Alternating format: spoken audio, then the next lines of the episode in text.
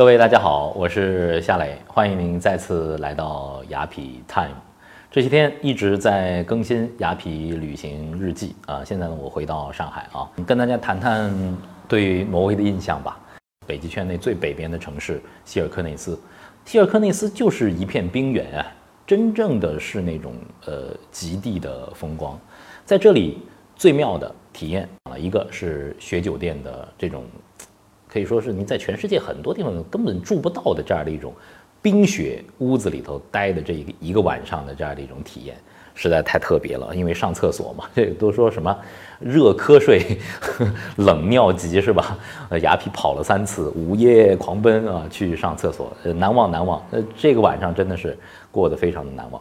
在北欧旅行，你可以非常呃深刻的感受到北欧人对于自然的一种尊重。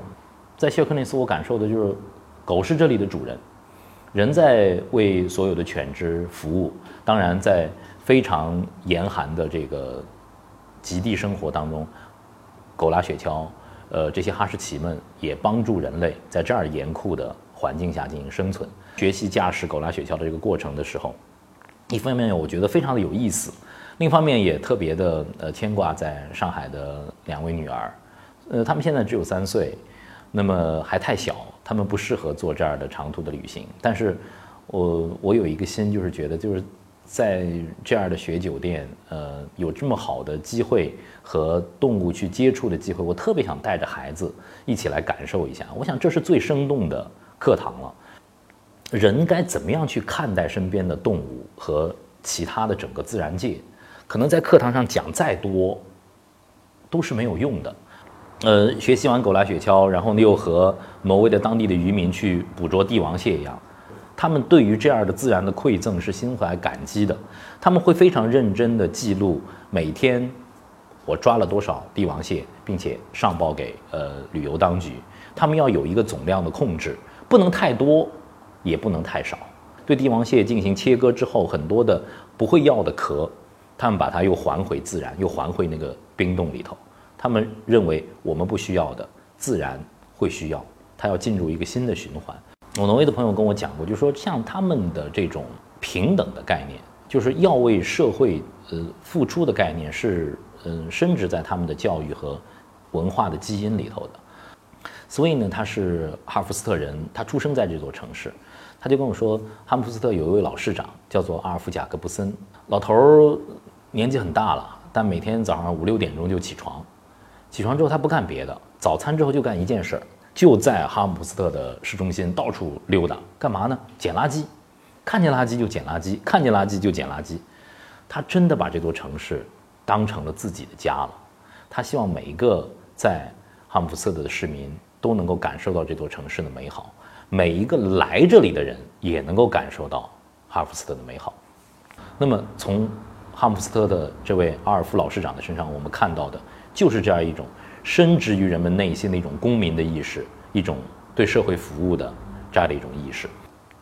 另外呢，在旅行的途中啊，呃，改变、变化是唯一不变的东西。比方说挪威的天气，一日四季，十里不同天，说的就是挪威。一瞬间，哎呦，蓝天碧海，特别的温柔啊，在峡湾当中。才开了没多长时间，又开始狂风大作，然后呢，暴风雪袭来。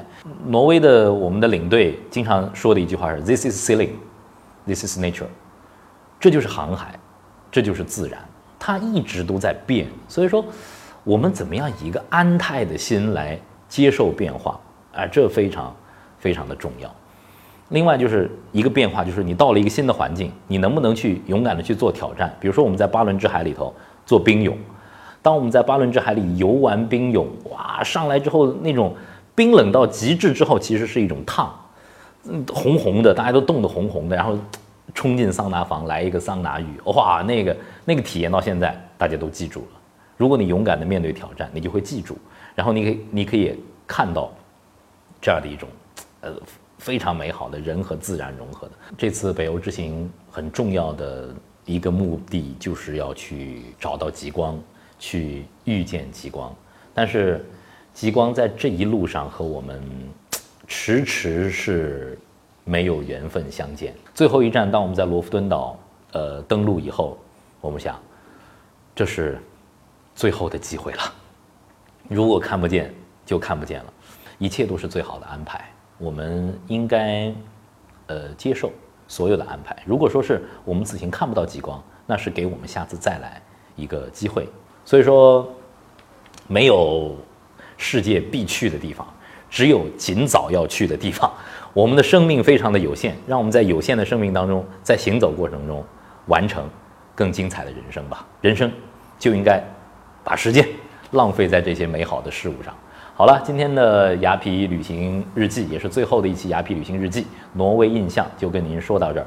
雅痞期待着跟我们牙皮的伙伴们再次上路，我们下次牙皮 time 再见。